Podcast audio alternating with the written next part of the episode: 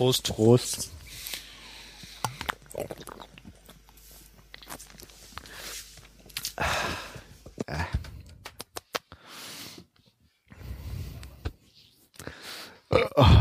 So, guten Tag. So, wir trinken heute Störtebecker. Das ist eine Brauspezialität mit Bernsteinweizen. Und ich lese mal wie immer den Klappentext vor. Entdecke die Welt der Störtebecker Brauspezialitäten. Handwerkliches Können und erlesene Zutaten. So entsteht die Duft- und Farb so entstehen die Duft- und Farbspiele sowie der einzigartige Geschmack. Bernsteinweizen ist ein naturbelassenes obergäriges Hefeweizen mit der Stammwürze 12,9 Prozent, Genusstemperatur 10 Grad. Also trinken wir es eigentlich gerade zu kalt, ne? Nur nebenbei. Ja, okay. ein bisschen. ein bisschen. ähm, äh, Weizen, Karamell und dunkle und dunkle Braumalze verleihen dem Bier die kräftige Bernsteinfarbe und schaffen die Grundlage für einen sich ankündigenden fürs, für die sich ankündigenden Fruchtaromen. Warme Gärung mit obergäriger Hefe sorgt für den sanften Duft von reifen Bananen und roten Früchten sowie die kräftig perlende Kohlensäure. Dezenter Hopfen mit der Hopfensorte Perle lässt das Fruchtaroma die volle Entfaltung. Wie schmeckt es dir denn so? Hast du was gesagt? Nein, also ich finde es wirklich sehr, sehr, sehr schön. Es hat einen sehr, ja, was, was sagt man dazu? So ein, so, so, so einen vollmundigen Geschmack. Es schmeckt nicht so kräftig. Ist eigentlich ein sehr schönes Weizen mit so einem leichten Nachgeschmack. Das scheint wohl dieser, dieses, dieser, dieser äh, Bernstein zu sein. Fruchtig, spritzig. Gefällt mir gut. Mhm. Ja, also ich finde das auch ganz nett. Ähm, es hat halt wirklich viel von Banane. Also ähm, ja, ja, ja. Also so normalerweise kenne ich diese Menge von Bananen nur von wirklichen Bananenweizen, aber gut.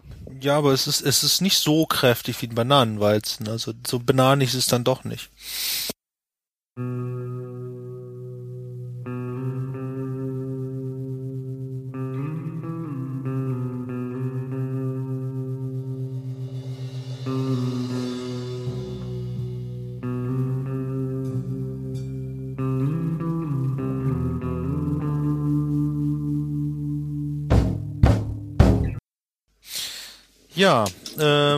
haben uns heute gedacht, wir machen mal ein Experiment. Das Ding heißt Random Wikipedia. Und ihr müsst euch so vorstellen, ähm, wir beide haben jetzt gerade die Startseite der Wikipedia auf. Und da gibt's so einen schönen Link, zufällige Artikel. Und da klickt dann immer einer von uns drauf und fängt an, den Artikel vorzulesen. Und äh, wenn es uns interessiert, fangen wir an, darüber zu diskutieren, ein bisschen genauer möglicherweise rein zu recherchieren. Und ähm, wenn es uns nicht interessiert, dann ruft der andere langweilig und dann äh, kann er auf den Knopf auf seinem Laptop drücken und liest den nächsten Artikel vor. Ähm, ja, und das Ganze ist getimt auf einer Stunde und nach einer Stunde sind wir fertig. Und dann entscheiden wir uns, ob äh, uns das so gut gefällt, dass äh, wir das auch als offizielle Podcast-Episode releasen. Genau, oder halt nicht, ne?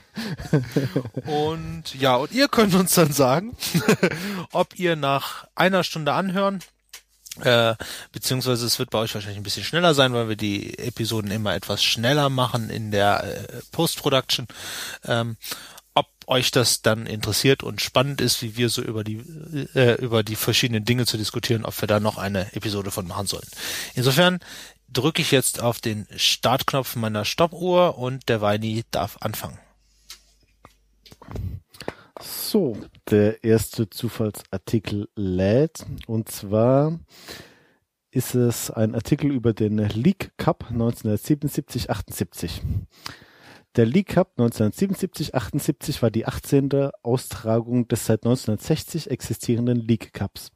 Der Wettbewerb startete am 13. August 1977 mit der ersten Runde und endete mit, der Wiederhol mit dem Wiederholungsspiel im Finale in Old Trafford am 22. März 1978. Was ist der League Cup? Ist das die englische Fußballliga oder was? Ähm, äh, ich klicke jetzt mal kurz auf den Link und guck mal, was League Cup so hergibt. So, und zwar ist der League Cup, wenn Wikipedia jetzt ein bisschen schneller lädt, dann kann ich euch das gleich erzählen. Das ist äh, der Football League Cup, auch bekannt unter der Abkürzung, abkürzenden Bezeichnung League Cup und der aktuellen Bezeichnung Carling Cup ist ein Pokalwettbewerb im englischen Fußball. Ah, also sozusagen, ha, wenn wir jetzt Fußballfans werden, würden wir wissen, dass das dasselbe ist wie, uns, wie bei uns der DFB-Pokal wahrscheinlich. Ja, so oder so ähnlich, das kann ich mir gut vorstellen. Ah, okay. Ja. Okay, ähm, ich lieg mal weiter. Ich lese mal weiter. Ich liege mal weiter. ja. Okay, also der Sieger des Wettbewerbs wurde äh, Nottingham Forest durch ein 1 zu 0 im entscheidenden Spiel gegen den FC Liverpool. Ich glaube, jetzt reicht's mir, ist das zu langweilig. Was ein Glück. Okay, dann bist jetzt du dran. okay. Ah, äh, Revue, Begriffserzählung. Der Begriff Re Revue zu französisch Zeitschrift Übersicht bezeichnet. Revue, eine Gattung des Musiktheaters, Revue-Album, ein Album des deutschen Rap-Duos Herr von Grau. Revue, illustrierte Deutsche Wochenzeitschrift, Revue Luxemburg, luxemburgisches Wochenmagazin, Revue, ein früher Markenname des Versandhauses Quelle GmbH für Fotoprodukte, seit 2009 von Orvo übernommen. Siehe auch Wiktionary, Revue, Begriffserklärung, Wortherkunft, Synonym und Übersetzung.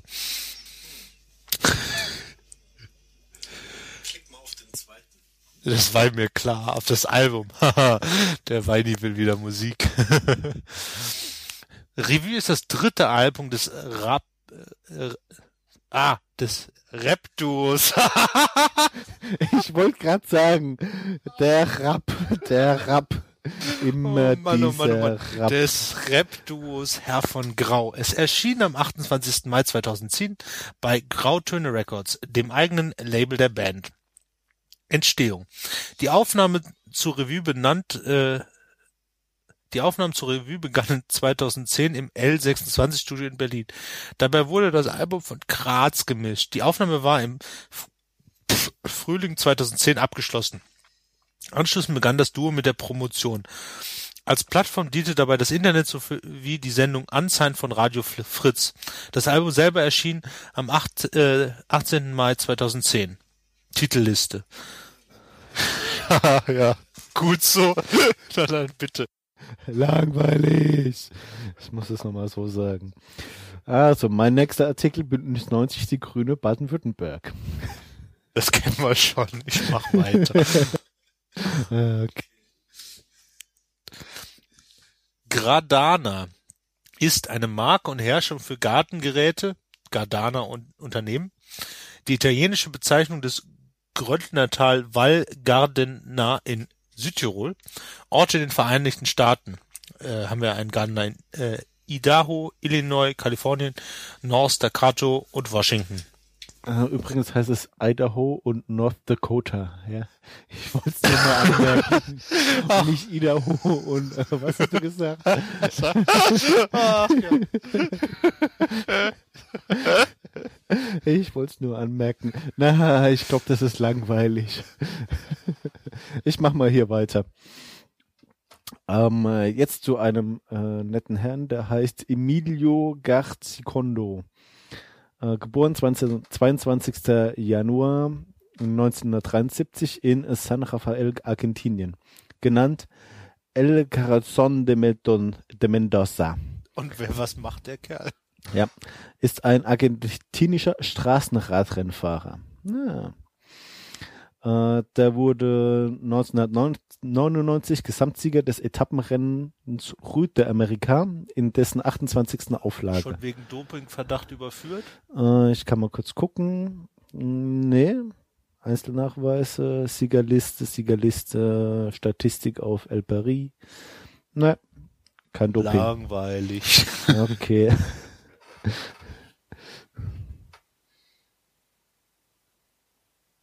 Lebedur ist der Familienname folgender Personen: Karl Friedrich von Ledebour, deutscher Botaniker, Georg Ledebour, deutscher sozialistischer Politiker und Journalist. Siehe auch Ledebour mit U statt mit OU. Ich würde sagen, das gucken wir nicht. okay, Ähm, ich habe hier die Sandover Straße. Äh, Sorbisch, äh, kann keiner lesen, ähm, ist eine Straße in Cottbus. Die Straße geht vom Altmarkt in Richtung Osten. Sie ist eine der drei Hauptstraßen des alten Cottbus, die sich am Altmarkt treffen. Klick mal auf altes Cottbus. Äh, da steht nur Cottbus. Ah, Alte Cottbus schade. ist kein Link. Äh, aus diesem Grund war es im Mittelalter ein Fernhandelsstraße. So, wir können uns jetzt Lage Geschichte angucken oder die interessanten Häuser. Und zwar ist, sind es die Hausnummern 1, 13, 17, 19, 42, bin eher für die Geschichte. 48. Okay. Ist auch nicht so lang. Die Sandover Straße beginnt am Altmarkt und läuft bis zum Gerichtsplatz. Ab hier geht es in einem S-Bogen links um die Oberkirche und rechts um den Schlossberg bis zur Sandover Brücke. In Plänen der Stadt Cottbus ist die Straße bereits im 18. Jahrhundert verzeichnet, äh, im Jahre 1800 verzeichnet. Im Jahre 1861 war sie am westlichen Teil ein Teil der Berliner Straße. Im östlichen Teil hieß sie Brückenstraße. Ab 1892 wurde die Straße vom Altmarkt bis Sandover Brücke Sandover Straße benannt. Das, das war's. Ja. Ja, Hm. das war's. Interessant wäre ja mehr so die Handelsgeschichte gewesen. An Ja. welchen, welchen Gehäusen das so vorbeiläuft. Ist ja jetzt eher. Hm. Nee. Was hat man denn? Moment, ich bin natürlich mal wieder in der Geografie von Cottbus nicht so. Wo liegt denn Cottbus? Als Fußballer würde man das wieder wissen, weil die, Äh, ja, die haben eine Mannschaft, die war mal in der ersten Liga. Es hat nur Nachteile, dass wir hier keine Fußballer sind. Wir sollten uns mal ein paar Fußballfans einladen, die uns mit ihren Geograf Geografiekenntnissen. verblüffen können. äh, Cottbus, Niedersorbisch. Ah, das ist ganz rechts außen am Zipfel von Deutschland. Ah. In Brandenburg, ganz rechts, Ja. kurz vor der Grenze zu Polen. Ne? was war, was hat man da wohl gehandelt? Ähm, ich weiß es nicht. Also, dass es Berliner Straße hieß, deutet ja darauf hin, dass irgendwas nach Berlin gegangen ist, ne? Ja, das kann gut sein. Tja, aber was hat man in Cottbus gehandelt? Im 18., äh, im, im 19. Jahrhundert ist das dann. Mhm, Im 19. Jahrhundert. Tja, können wir nicht Oh, herausfinden? Müssen wir weitermachen, oder? Genau, mach mal das nächste. Sheep Islands. Warum kriege ich eigentlich immer die Begriffserklärungen, Mensch? Sheep Islands ist der Name mehrerer Inseln in den Vereinigten Staaten. Und zwar in Florida, Minnesota und North Carolina. Ich kann übrigens auf keinen von denen klicken, weil die alle rot sind. Siehe auch Sheep I- Island. Also es gibt Sheep Islands und ein Sheep Island, nur ein einziges. Da könnte ich jetzt draufklicken. Mach mal. Äh, Sheep Island ist der Name mehrerer Inseln in den Vereinigten Staaten. Das lese ich aber jetzt nicht vor hier. Das, das, ist keine einzige von geschrieben, sondern mach mal. Langweilig. Also, mein nächster Artikel ähm, ist markiert mit dem Hinweis, äh, dieser Artikel ist mehrdeutig. Zur weiteren Bedeutung siehe auch AUPA Begr Begriffserklärung. Und ne? da klicke ich jetzt mal nicht drauf. Also, ähm, UPA, die UPA zu Deutsch, AUPA, ist ein linker Nebenfluss der Elbe in Tschechien. Sie entspringt im Riesengebirge westlich der Schneekoppe auf einem wasserreichen Hochplateau, dem, dem Koppenplan. Das ist auch verwunderlich, dass sie auf dem wasserreichen Hochplateau entspringen. Ich dachte, die würden in der Wüste entspringen. Na, wer weiß, wer weiß. Äh, Okay, an der Grenze zwischen Tschechien und Polen. Über die Aupa-Fälle Dorni, äh, kann ich nicht lesen, äh, stützt sie in den Riesengrund. Ich nehme einfach mal die Übersetzung, ne? Und fließt in südlicher Richtung durch die Städte äh, Petzer und Großaupa, wo sie sich mit der kleinen Aupa, welche von der schwarzen Kuppe des Forstkammers kommt, vereint. Weiter über den ähm, äh, weiter über Marschendorf, Freiheit an der Aupa, Jungbusch, Trautenau, Eipel und Böhmisch-Skalitz. Die Aupa mündet nach 77 Kilometer in der Stadt Jaromir in der Elbe. Ein Teil des äh, Aupa-Tals zwischen Elbe und Böhmisch-Skalitz wird in, in Erinnerung an die tschechische Schriftstellerin Bosina Nemekova in die in die Retiborgia ihre Kindheit verbrachte ähm, und das Spa äh, verbrachte und das Tal die, also die, später die, in dem Werk Babitscha die Großmutter äh, Babuschka die Großmutter beschrieben ist als äh, Babicino oder äh, Großmuttertal bezeichnet. Ja, ich glaube, das muss jemand nochmal nachlesen. Ja. Worauf soll ich klicken? Ja, klick mal auf die Schriftstellerin, die scheint ja wichtig zu sein. Vielleicht gibt's da was Interessantes die zu lernen. Schriftstellerin. Alles klar. Tim, Tim, Tim, Tim, Tim, Tim, Tim. Okay. Schriftstellerin Bosina Nemekova. 4. Februar 1820 in Wien bis 21. Januar 1862 in Prag. War eine tschechische Schriftstellerin. So, Leben. Hey, die ist auf dem, äh, ähm, auf dem 500 Kronenschein war die abgebildet. Also scheint nicht ganz unwichtig ist, zu sein, die hm, Dame. genau. Also ich lese mal kurz. Äh, sie wurde in Wien als Barbara Betty Nowotna geboren. Ihre Eltern waren aus der aus Niederösterreich stammende Kutscher Johann Pankel und Theresia Nowotna, äh, ein tschechisches Dienstmädchen. Die Eltern heirateten erst äh, im nachfolgenden Sommer in Böhmen, als der Vater eine Anstellung als herrschaftlicher Kutscher beim Grafen Karl Rudolf von der Schulenburg und seiner Frau, der Herzogin Katharina Wilhelmine von Sagan auf Schloss Natschot erhielt. Und zog die Familie nach Ratiborgia bei Cesca Scalis. Äh, sag doch mal, was sie geschrieben hat, wo ihre Eltern hingezogen sind. Das ist ja nicht so interessant. Äh, äh, als 17-Jährige heiratete bla bla bla. Vermutung der Herkunft, Werke. Werke Hammer Babitschka. Berühmt geworden ist äh, äh, mit dem 1855 erschienenen Roman äh, Babitschka, mit dem sie der tschechischen Sprache zum Durchbruch verholf. Ah, das, das wollte ich Das wissen. Werk ist nur über 350 Auflagen in der tschechischen Sprache und in zahlreichen Übersetzungen erschienen. Es ist wohl das populärste Prosawerk der tschechischen Literatur. Der Roman trägt starke autobiografische Züge. Im Mittelpunkt steht, die gütige Babitschka, die zu einer nationalromantischen Identifikationsfigur wurde. Erzählt wird das idyllische Leben im Aupatal, das hatten wir eben, mit dem Dorf und Schloss Ratiborce. Äh, auch die Schlossherrin Wilhelmine von Sagan wird idealisiert und als verständnisvolle Herzogin charakterisiert.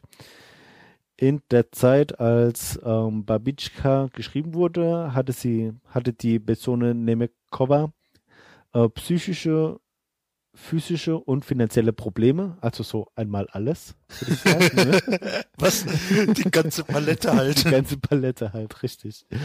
Ähm, die romantischen und idealisierten Beschreibungen der Romanfiguren sowie des, äh, der Landschaft können als Flucht vor der eigenen bitteren Realität gedeutet werden. Als äh, einen idealisierten Blick Nemekovas zurück in die berühmte Kind, äh, in die behütete Kindheit. Der Berühmte Roman Kindheit. wurde mehrmals verfilmt. Ja, ich glaube auch, äh, das reicht jetzt, oder? Ja, es gibt noch jede Menge weitere Werke. Sie hat auch ganz viele Märchen äh, ähm, äh, an Märchensammlungen mitgeschrieben. Tschechische Märchen oder was? Ähm, äh, weiß ich nicht. Also das goldene Spinnrad haben wir hier, die zwölf Monate, zwei Schwesternmärchen, die drei goldenen Federn und der Teufel mit den drei goldenen Haaren. Ah, das kennen wir ja jetzt. Äh, Genau. Katinka und der Teufel, bestrafter Stolz und so weiter. Also Märchen sind es ganz, ganz viele. Das lohnt sich vielleicht wirklich mal. Also wir werden, müssen wir das eigentlich nachher alles noch verlinken? Ja, gell? Ich hoffe, ich habe mir da so zwischendrin überlegt, wa- wahrscheinlich gucke ich, dass ich irgendwie die äh, Chroniken von den beiden Laptops kriege. Das reicht ja Mhm. dann, Ja, dann kann ich dir sicher zukommen lassen. wenn wir die irgendwo aus Chrome rauskriegen. Ja. Genau. Okay, bitte der nächste Artikel, Johannes. Ja, dann klicken wir hier nochmal und ich hoffe diesmal keine Begriffserklärung. Und dann auch noch so eine schlimme. Mach weiter. Hyverinen. Langweilig, mach Ja, weiter. Du machst weiter. Nee, du machst jetzt so lange, bis du keine Begriffserklärung mehr kriegst. Aha, aha. Da hoffen wir. Domänenspezifische Sprache, ach wie schön. Eine domänenspezifische Sprache, Englisch Domain Specific Language, ist eine formale Sprache, die speziell für ein bestimmtes Problemfeld die Domäne entworfen und implementiert wurde. Beim Entwurf einer DSL wird man bemüht sein, einen hohen Grad an Problemspezifität zu erreichen. Die Sprache soll allen Problemen der Domäne darstellen können und nichts darstellen können, was außerhalb der Domäne liegt. Dadurch ist sie durch Domänenspezialisten ohne besonderes Zusatzwissen bedienbar. Das Gegenteil einer domänenspezifischen Sprache ist eine universell einsetzbare Sprache wie Java, C oder eine, universell, äh, oder eine universell einsetzbare Modellierungssprache wie UML. Äh, ja, okay. Ähm, lass uns da mal kurz einhaken. Äh, ich meine, wir hatten es ja jetzt halt schon äh, öfters über die domänenspezifischen Sprachen und so einen Kram. Ähm, also wenn ich das richtig verstanden habe, ist eine domänenspezifische Sprache ähm, sowas ähnliches wie eine formale Sprache oder bin ich da jetzt irgendwie falsch? Weil du hast ja, du entwickelst ja für eine eigene Domain eine Sprache, die nur für diese Domäne gilt, ne? Ja, also eine domänenspezifische Sprache ist immer eine formale Sprache. Okay. Ähm, wobei man unter formaler, Sp- also wir, wir sind jetzt, deswegen kann ich da auch mehr zu erzählen im Gebiet der Informatik und ich habe tatsächlich mit domänenspezifischen Sprachen auch schon mal ge- gearbeitet. Eine formale Sprache ist eine Sprache, deren Syntax und Semantik vollständig so definiert sind, dass sie ein Computer überprüfen und anwenden kann, was ja für die natürliche Sprache üblicherweise nicht der Fall ist. Ähm, das heißt, so eine domänenspezifische Sprache wird in der Regel dazu angelegt, um halt dein domänenspezifisches Problem in äh, ja äh, so zu formulieren, dass ein Computer dieses Problem für dich lösen kann. Ähm, aber hierbei ist noch nicht gesagt, ob die domänenspezifische Sprache ähm, für den Menschen ad hoc lesbar, sprich verständlich ist oder nicht. Ähm, das ist ja gerade der Punkt, also für den Menschen nicht, ähm, sondern für den Domänenexperten, also nur für einen Teil der Menschheit. Ähm, das heißt, wenn du jetzt Domänenexperte in der technischen Dokumentation bist und ich eine domänenspezifische Sprache für das Lösen von Problemen in der Domäne technische Dokumentation entwerfe, dann sollte sie für dich les- und schreibbar sein. Aber für jemand, der jetzt Elektrotechnik studiert hat, eben nicht zwangsläufig. Okay, also ähm, könnte man vielleicht auch irgendwie sagen, dass ähm, eine äh, dass zum Beispiel eine standardisierte Sprache wie zum Beispiel äh, Standardized English oder so, äh, die ja auch nur gewissen Regeln gehorcht. Also du hast keine Synonyme, du hast nur ähm, äh, einen begrenzten Wortschatz und begrenzte Grammatik, ähm, die aber immer noch vom Menschen verständlich ist. Äh, das könnte ein Beispiel für eine domänenspezifische Sprache sein. Hm, naja, also ich würde, ich würde eher sagen, nein. Ähm, der Punkt ist, eine domänenspezifische Sprache hat eine, hat eine begrenzte Domäne. Das heißt, du hast irgendwo deine Domäne abgegrenzt. Mit diesem standardisierten Englisch kannst du aber prinzipiell alles sagen, was du zum Beispiel sagen willst. Der Punkt ist, bei einer domänenspezifischen Sprache gibt es nur eine bestimmte, äh, eine bestimmte Menge an äh, Operationen. Mein äh, zukünftiger Kollege Martin Fauler äh, hat äh, Ja, jetzt der Versagen, jetzt endlich. Mit all Ja. der Zeit. da wenn der Podcast raus ist, ist das ja schon längst, ähm, hat, hat das mal mit einer Limited Expressiveness beschrieben. Das heißt, man hat also, wenn ich eine domänenspezifische Sprache habe, mit der ich definiere, wie ein Motor funktionieren soll, kann ich damit nicht definieren, wie ich ein Rezept koche. Okay, ich, ich glaube, ich habe die Idee dahinter verstanden. Also, langweilig, machen wir weiter. Ich glaube, das ist sehr spannend, aber äh, für den Podcast, Ja, da sind wir hier genau. im falschen Medium. ähm, nee, du musst weitermachen. Hier. Genau. Äh, Also, äh, jetzt geht's um einen Film. Äh, Brancaleone auf Kreuzzug ins Heilige Land. Der Spielfilm äh, Brancaleone auf Kreuzzug ins, ins Heilige Land, Originaltitel äh, Branca, Brancaleone äh, alle Crociate, Crociate ne, ist äh, eine Comedian alla Italia aus dem Jahre 1970. Regisseur ist Mario Monicelli und setzt damit seinen Erfolg äh, und Sag mal, was für eine Story der hat. äh, blöb, äh, Handlung. Lass mich mal kurz gucken. Drehbuch, Produktion, Besetzung, war da irgendjemand Interessantes dabei? Vito Gassmann, Stephanie Santrelli, Beber Lonka, Adolfo Schelli.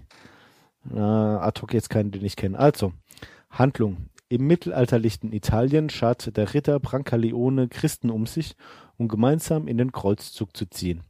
Sie erreichen ein Ufer, setzen über und glauben, den Ozean überquert zu haben. Doch das Gewässer entpuppt sich als kleiner See. und jetzt ziehen sie weiter. Tja, das sind halt Gläubige, die glauben viel. Ja. Die Anhänger eines inzwischen gewählten neuen Papstes ähm, metzeln die meisten aus Brancaleones Truppe als äh, viele Gläubige nieder. Er selbst überlebt zufällig wegen seiner Dusseligkeit.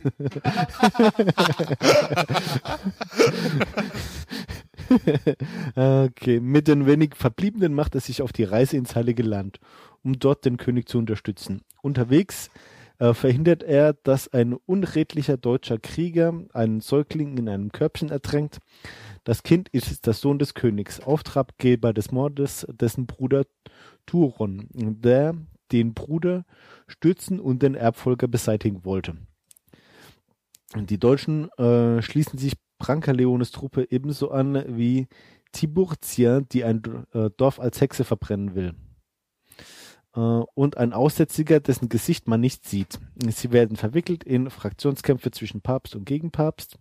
Der Aussätzige rettet Brancaleones vor dem Ertrinken und erweist sich als die verwitwete, attraktive Adelsfrau Bertha de Avignon, die sich mit der äh, Verkleidung vor ständigen Vergewaltigungen schützen wollte. Gottes Willen, um Gottes Willen. Alles klar. Ich glaube, so langsam, ich meine, der fang, fing ja ganz witzig an, aber Ja. irgendwie es scheint es ein heilloses Durcheinander zu werden. Äh, Ja, nee, ich glaube, das ist auch langweilig. Also das sagst du jetzt nicht, der das jetzt vorliest. Mach mal weiter. Ja. Ähm, dummerweise hat das mit dem Stoppen hier nicht ganz geklappt. Äh, wie viele Minuten nehmen wir denn jetzt noch als Restzeit an?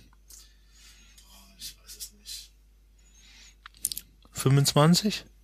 Nee, machen wir eine halbe Stunde. Okay. Und go. Irgendwie. Ich darf dann keine anderen Dinge machen. Okay. Der Mauszeiger ist ein Zeigegerät auf einem Computerbildschirm bewe bewegt. Was? Was? Was? Nochmal.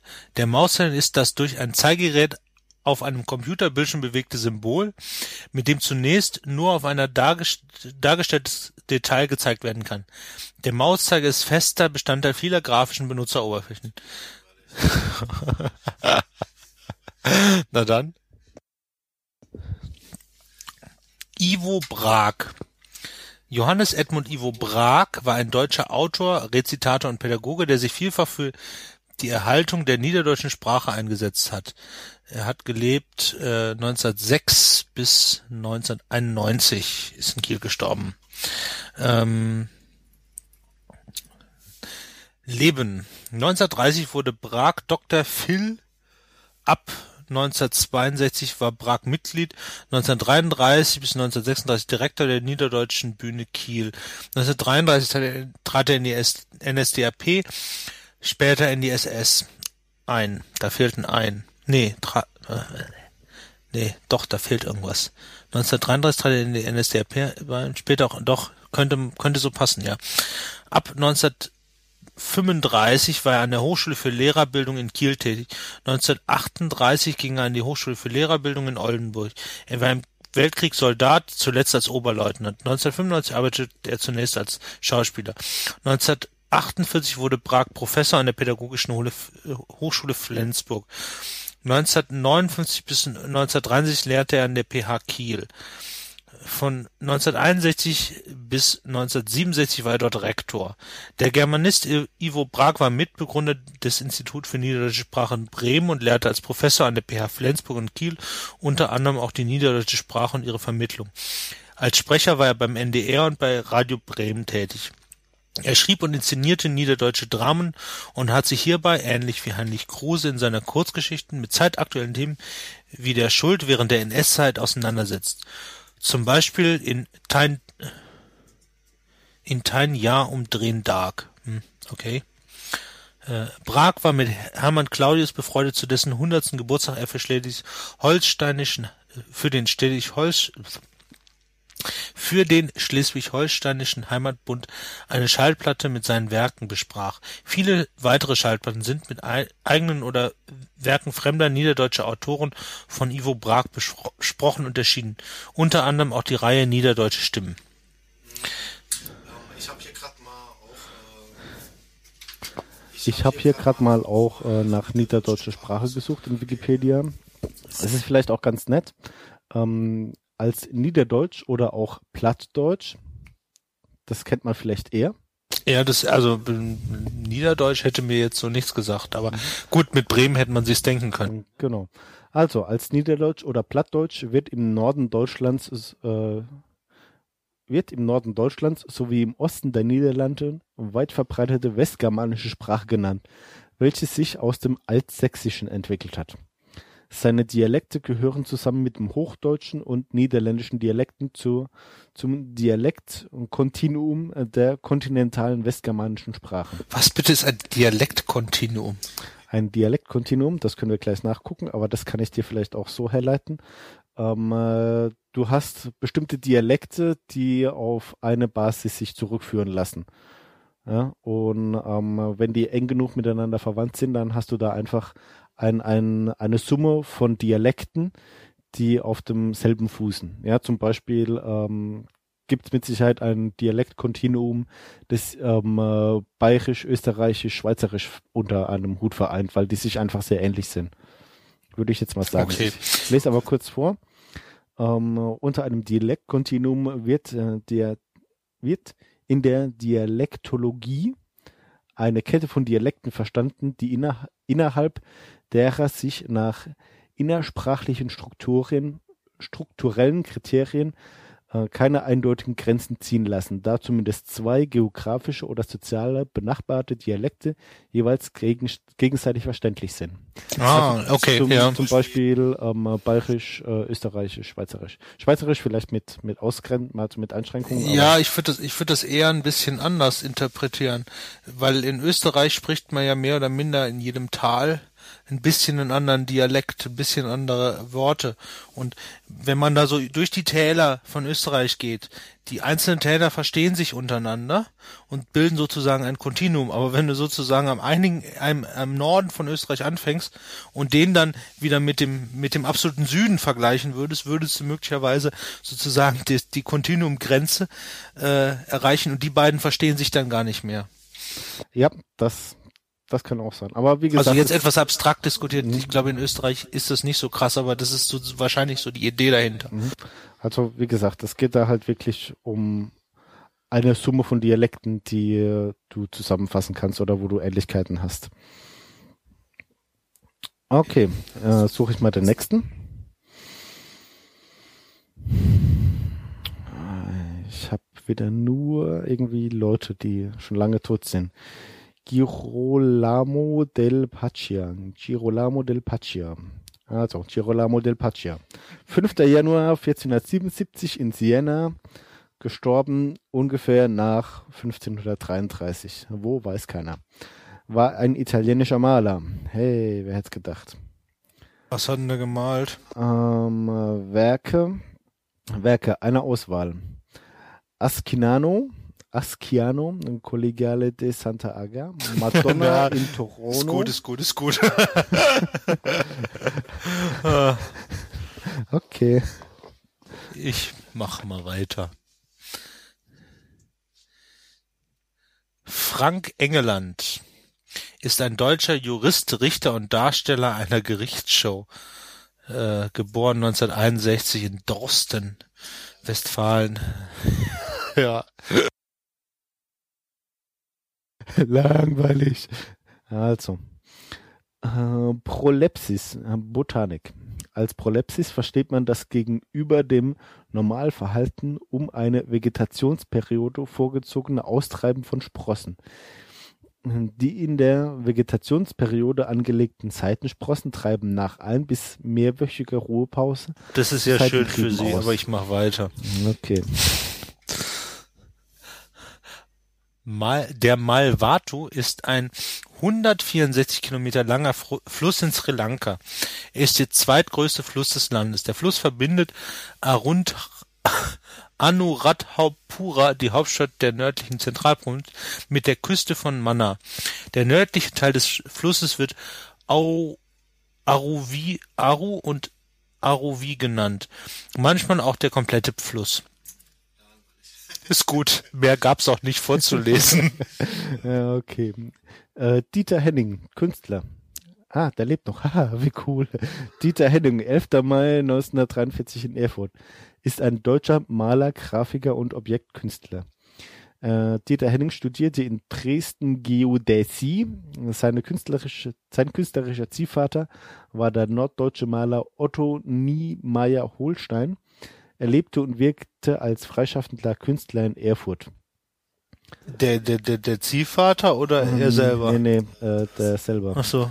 Äh, es gibt hier noch eine Liste mit Ausstellungen. Thüringer Ministerium für Bundes- und Europaangelegenheiten, Europäisches Kulturzentrum. Na, bei. Künstlern wäre jetzt eher witz, interessanter zu wissen, also wenn es da Bilder gäbe, die man angucken könnte, aber langweilig. Wahrscheinlich auf der Homepage. Ja, möglich, aber das machen wir jetzt nicht, ne? Genau. Dann gucken wir doch mal, was mir der zufällige Button macht. Grambiner See. Der Grambiner See ist ein See bei Grambin wer hätte gedacht, wer hätte gedacht. im Landkreis Vorpommern-Greifswald in Mecklenburg-Vorpommern. Da waren wir Ah, wahrscheinlich das schon. ist die Mecklenburg-Vorpommersche Seenplatte oder so, ne? Wahrscheinlich, wahrscheinlich. Das etwa 6,2 Hektar große Gewässer befindet sich im Gemeindegebiet von Grambin, 70 Meter westlich vom Ortsende in Grambin entfernt. Der See hat keinen natürlichen Abfluss. Er wird jedoch durch einen kleinen östlich gelegenen Graben Wasser zugeführt. Der Maxim die maximale Ausdehnung des Grambiner Sees beträgt 330 Meter mal 260 Meter. Das war's. Das war's. Ich glaube, da muss man auch nicht mehr dazu sagen, ne? Weiß ich nicht, ob man da was zu sagen muss, aber wir können nichts dazu sagen. Ich war noch nicht da. Ah, Okay. Äh, der nächste Artikel ist ähm, äh, Harold und Kuma. Äh, Harold und Kuma ist ein US-amerikanischer Buddy-Film mit Elementen des Stoner Movie aus dem Jahre 2004. Die Hauptdarsteller sind John Joe und Kai Penn. Äh, zur Handlung. Und zu Beginn des Filmes werden die beiden Hauptfiguren vorgestellt. Entschuldigung. Super Outtake. Grandios. Harold ist ein asiatisch-amerikanischer Investmentbanker. 2004, sehr cooles Thema, der in seiner Firma auf einer niedrigen Stufe steht und sich von zwei seiner Kollegen mit Arbeit eindecken lässt, die eigentlich von einem von diesen zu verrichten wäre. Sein Mitbewohner Kuma, der nach Wunsch seines aus Indien stammenden Vaters Arzt werden soll, ist zwar medizinisch talentiert, aber unmotiviert und außerdem im Gegensatz zu, zum ordnungsliebenden Harold recht unordentlich. Die beiden sitzen eines Abends bekifft vor dem Fernseher und überlegen sich, was sie essen sollen, als sie einen Werbespot für Hamburger von White Castle sehen, der sie den Entschluss fassen lässt, dorthin zu fahren.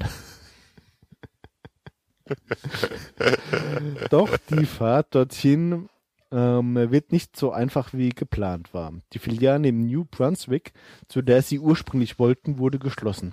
Ein Mitarbeiter des Burgerladens, der nun an, der, äh, an deren Stelle steht, gibt ihnen den Tipp, es mit etwas entfernten Cherry Hill zu versuchen. Auf ihrem Weg dorthin treffen sie mehrmals eine fiese Gang, äh, eine fiese Gang Rowdies, mit denen die beiden auch vor der Fahrt, immer wieder Auseinandersetzungen haben. Einen beißwilligen Waschbär, äh, ein Ich glaube, es genug, Waschbär oder? kommt, äh, ja, okay, Oder interessiert dich das? Äh, nicht wirklich. Ja. Dann äh, biete ich dir mal wieder eine Begriffserklärung an. Gent hätte ist der? Name von Gent, einem Ort in der niederländischen, niederländischen Gemeinde Liegewand, äh, Provinz Gerland oder Thomas de Gent, ein belgischer Rennradfahrer. Das war's. Das ist alles, was ich anbieten kann. Echt? Na, okay. Äh, äh, Michael der Syrer. Oder Michael Syrus oder Michael der Große. Schon wieder einer, der tot ist. 1126 ähm, in Melitente, heute Bata, Bata, Batalgazi, äh, gestorben 7. November 19, äh, äh, äh, 1900. Äh, 1199, 1199 war ein Patriarch der syrisch- syrisch-orthodoxen Kirche. In den schwierigen Zeit, Zeiten der Kreuzzüge gelang es ihm, seine Kirche organisatorisch weiter zusammenzuhalten. Als untertan muslimischer Herrscher schlug er wiederholt Einladungen des byzantinischen Kaisers Manuel I. Komnenos aus. Wahrscheinlich war er auch aus dogmatischen Gründen nicht an einer Annäherung an die Byzantin byzantinische Reichskirche interessiert. Michael stand aber im Dialog mit muslimischen Gelehrten und unterhielt gute Beziehungen zur armenischen Kirche. Michael schrieb Bücher zur Liturgie und Dogmatik. Aber am wertvollsten und nachhaltigsten ist seine Weltchronik. Äh, Michaels Weltchronik reicht bis ins Jahr, äh, bis in das Jahr 1149, 1195, äh, 1194, 1195 und war in drei Rubriken unterteilt. Kirchengeschichtliche und profangeschichtliche Mitteilungen sowie sonstige Nachrichten. Was Nachrichten. sind profangeschichtliche Mitteilungen? Äh, weiß ich nicht. Äh, der Enkel vom König ist hingefallen und hat sich Knie aufgeschlagen. Das hat der aufgeschrieben. Aber Weiß was, ich nicht. Aber, aber, aber warum, warum nennt man ihn den Großen? Ähm, vielleicht, weil er einfach die Kirche in der Zeit zusammengehalten hat. Ich kann mal gucken. Weltchronik, Weltchronik, Weltchronik, äh, Weltchronik, historisch, sozioökonomisch. Na, da kommen noch ein paar Literatur- und Einzelnachweise. Aber das war's. Ja, hm. ich bin natürlich in der Zeit jetzt nicht so wirklich firm. Also ich meine, hm, ja, hm. der große, der große Was stellt sich halt immer die Frage, nicht? Äh, richtig. Vielleicht waren ja nur gewisse Körperteile von ihm groß. Ja. Gut. Man weiß es. Machen wir ne? weiter. Machen wir weiter.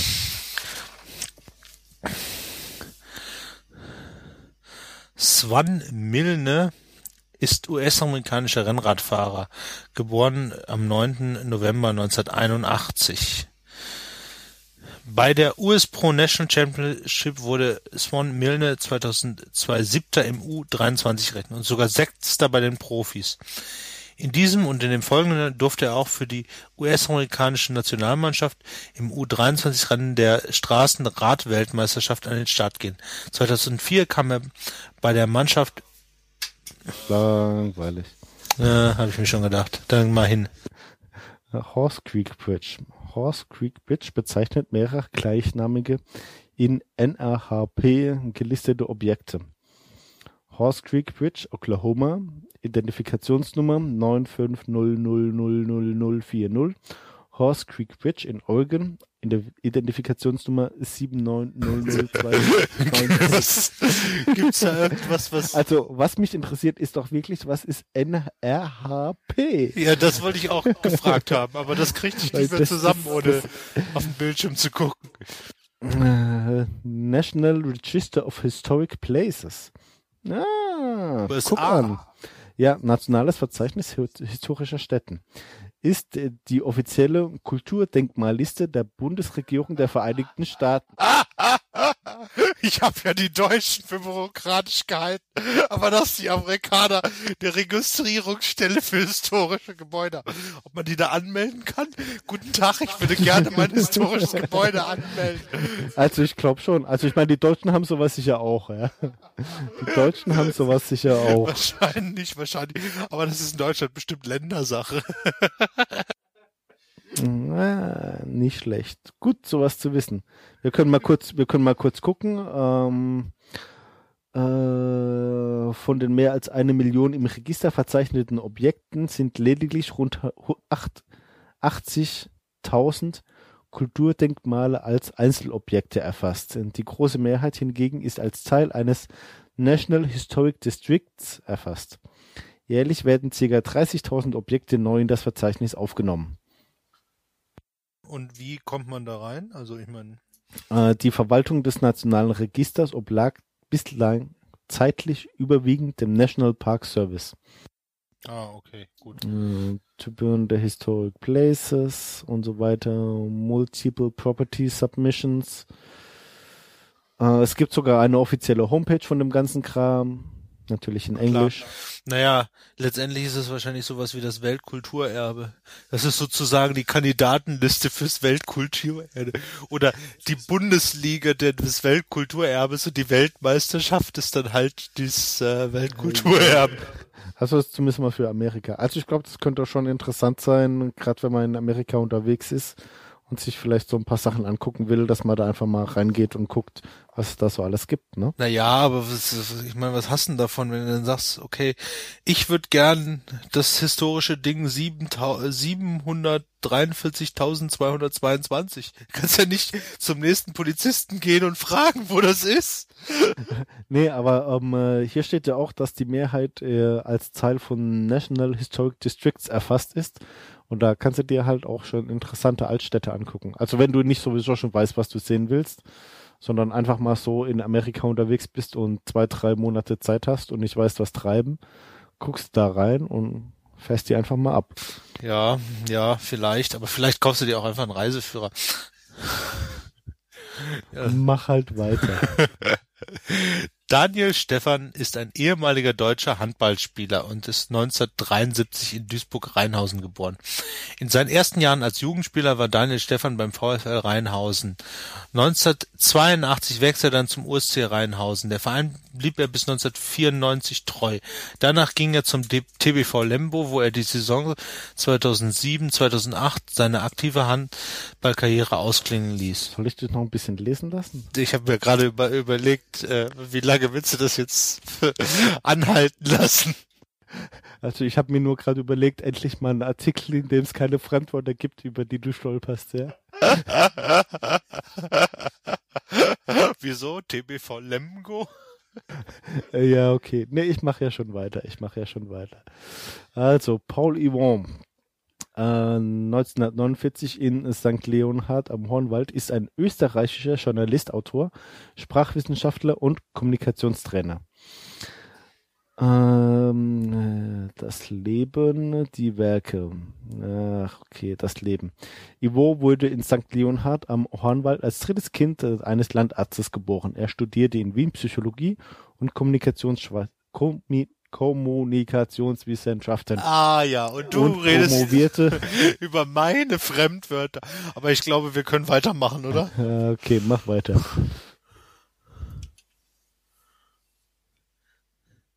Ernest River ist der Name folgender, ach so, nee, nicht River, das ist ein Fluss.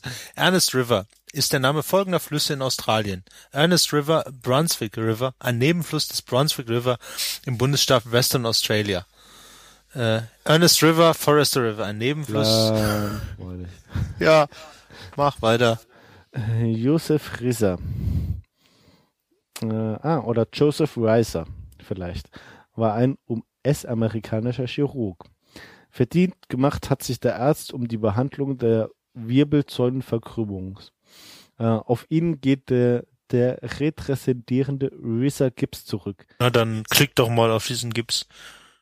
Hm, ge- Nein, geht's nicht. Wie geht nicht? Geht nicht. Das muss Weil gehen. Ich kann, ich kann auf die Wirbelsäulenverkrümmung draufklicken. Ja, dann mach das mal. Äh, na, ich lese gerade noch kurz fertig, Ja, weil okay. das ist nicht lang. Ja? Äh, auf ihn geht der retressierende Rissa Gibbs zurück, äh, der mit ähm, Pelot Peloten und äh, Lendenwulst äh, und Rippenbuckel einwirkt. Hä? Um die Verkrümmung der Wirbelsäule zu korrigieren.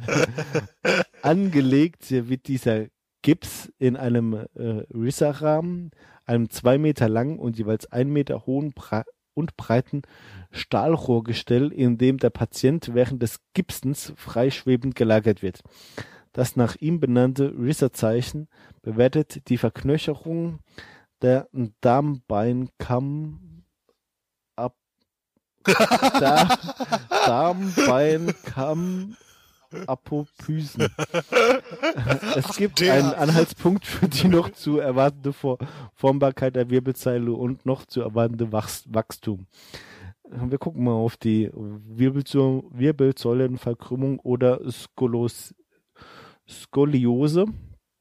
Äh, Skoliose, altgriechisch krumm, ist eine Seitenverschiebung äh, der Wirbelsäule bei gleichzeitiger Rotation der Wirbel.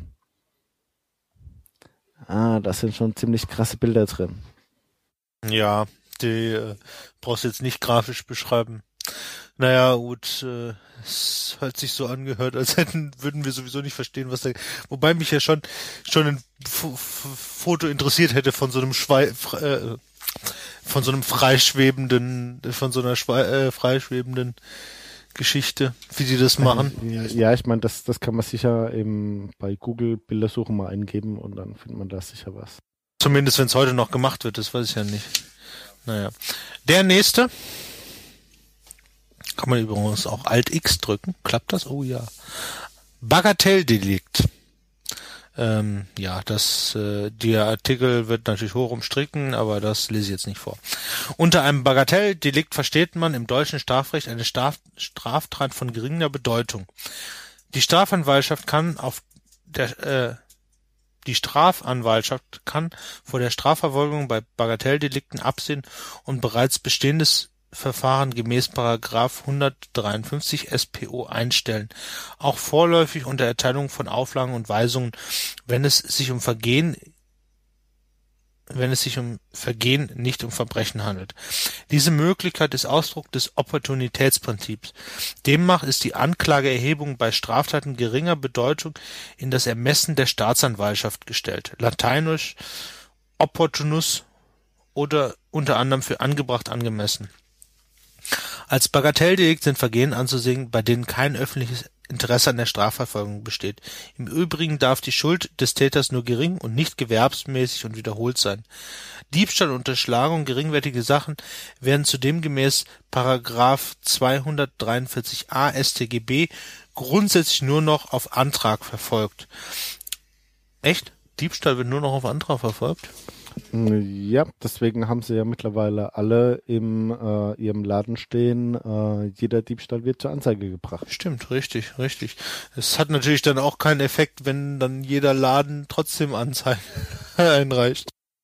Ähm, ja, aber sagen wir es mal so, du als äh, Privatperson kannst dann äh, immer noch entscheiden, ob dir das wert ist, die Sache als Diebstahl anzuzeigen oder nicht, ja. Naja, naja. Ein typischer Bagatelldelikt sind die Ladendiebstähle mit geringwertigen Sachen als Diebesgut ebenso der frühere Mundraub, wobei Mundraub, glaube ich, immer noch äh, steuer, äh, straffrei ist. Ich glaube, Mundraub gibt's nicht mehr. Das kann natürlich sein, dass man sich auf die Spur, auf die. Sollen wir mal gucken, ob Mund, was bei Mundraub hier so drin steht? Ja, guck mal, was bei Mundraub. Mundraub ist ein abgeschaffter deutscher Straftatbestand. Er bezeichnet die Entwendung oder Unterschlagung von Nahrungs- oder Genussmitteln oder von anderen Gegenständen des hauswirtschaftlichen Gebrauchs in geringen Mengen und von unbedeutendem Wert zum alsbaldigen Verbrauch. Ein vergleichbares Rechtnorm findet sich in, im fünften Buch Mose. Wenn du in deines nächsten Weinbergs gehst, so magst du Trauben essen nach deinem Willen, bis du satt bist, aber du sollst nicht aber du sollst nichts in dein Gefäß tun. Moment, Moment, Moment. Mundraub wird auf einen Bibelspruch zurückgeführt? Habe ich das gerade richtig verstanden? Fünftes Buch Mose, ja. Das ist krass. Mal sehen, da müsste die CDU eigentlich dafür sein, ne? ja, da gibt's übrigens auch ein schönes Lied. ja. Ähm, nach Paragraph 360 Absatz 1 Nummer 5 Strafgesetzbuch Strafgesetzbuch AF wurde Mundraub zuletzt mit einer Geldstrafe bis zu 500 Deutsche Mark oder mit Freiheitsstrafe bis zu sechs Wochen bestraft. Wurde die Tat zum Nachteil eines Nachkommen oder des Ehegatten begangen, war sie straflos. Das ist ja schön. Zum Nachteil eines Nachkommen oder eines Ehegatten, habe ich das auch richtig verstanden? Ja, das heißt also, wenn du deiner Ehefrau die Nudeln geklaut hast und sie gegessen hast, dann warst du straffrei. Und wenn du deinem Sohn oder deiner Tochter das geklaut hast, dann auch. Richtig. Und wenn die andere Person dann dadurch verhungert ist? Äh, Keine Ahnung. Das äh, steht hier nicht. Aber das könnte ja dann auch wieder unter Totschlag, Mord oder fahrlässige Tötung fallen. Ja, okay. Ah, nicht schlecht, nicht schlecht. Im Rahmen des, der Strafrechtsreform wurde der Mundraub zum 1. Juli 1995 ein, als eigenständige Delikt abgeschafft. Nach heute geltendem Recht werden Dieb- Diebstahl und Unterschlagung geringwertiger Sachen gemäß Stra äh, Paragraph 208a Strafgesetzbuch grundsätzlich nur noch auf Strafantrag erfolgt. Im österreichischen Recht wird die Entwendung Paragraph 141 StGB gelingt als Okay, okay, okay. Also ich glaube, österreichisches Recht interessiert mich jetzt doch nicht mehr. Aber ich finde es schon relativ interessant. Also da, da, das heißt, du kannst im Prinzip sagen, dass bis 95 in Deutschland ein 75, 75. Äh, 75, Entschuldigung, dass bis 1975 in Deutschland ein Gesetz galt, das ähm, äh, auf der Basis auf der Bibel geschaffen wurde. Naja, naja, naja. ich- Also ich sag mal, Moment mal, Moment mal. Cut, cut. Ich mach mal eine Pause hier. Mach mal eine Pause hier. Ja, du willst jetzt die Bibel raussuchen, ja? Nee.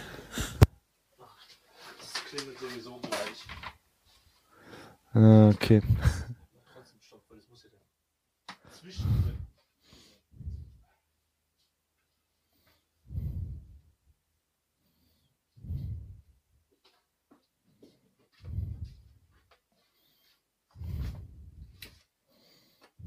So.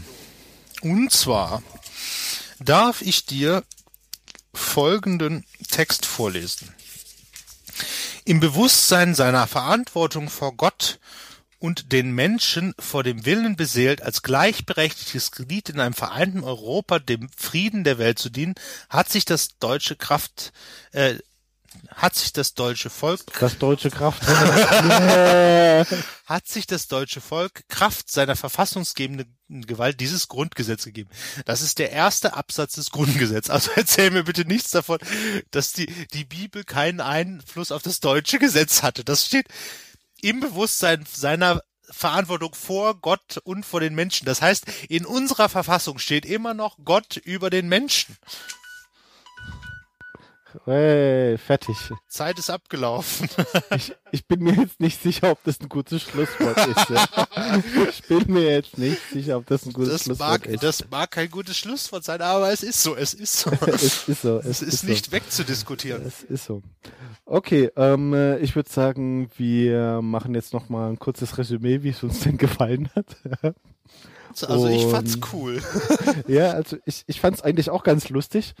Ähm, es waren wirklich ein paar, äh, viele langweilige Sachen zwischendrin, aber die können wir ja rausschneiden, um das dann ein bisschen kürzer zu halten. Ähm, ich weiß nicht, was, was, was denkst du? Ähm, sollen wir die langweiligen Sachen einfach rausschneiden und, oder sollen wir die Na, ich würde nicht, ich würde es nicht komplett rausschneiden. Ich würde mal, ich würde gucken, dass wir die Pausen ein bisschen, bisschen wegbekommen, aber sonst manchmal. Ja, ich, ich kann ja gucken, äh, ähm, äh, wie lange wir die langweiligen Sachen haben laufen lassen und wann es langweilig wurde und ich guck einfach mal bei Schneiden, was rauskommt. Guck mal, was bei, bei rumkommt. Machen wir Schluss. Ja, machen wir Schluss. Machen wir Schluss. Äh, der Schluss ist dir, ne? Mein Schluss, Oder? ja. Ich mach den Schluss. Okay. Wir kommen also zum Ende. wir weisen nochmal auf unser Blog Quotidianität hin, ähm, wo wir auch gerne Vorschläge für neue Episoden, Fragen, Anregen, Krit Anregungen, Kritik annehmen, insbesondere natürlich Kritik zu, äh, wie euch diese random Wikipedia-Geschichte gefällt. Unterstützen könnt ihr uns über Amazon Wunschlisten und äh, den Flatter-Button. Und äh, wie immer gilt, wir haben ja keine Ahnung, aber und die vertreten wir auch. In diesem Sinne, tschüss. Tschüss.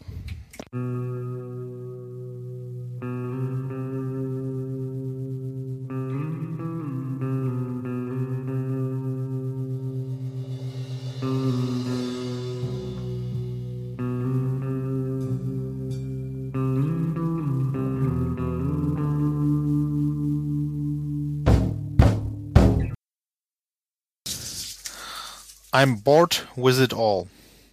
Alles langweilt mich. Die letzten Worte des ehemaligen englischen Premierminister Sir Winston Leonard Spencer Churchill am 24. Januar 1965.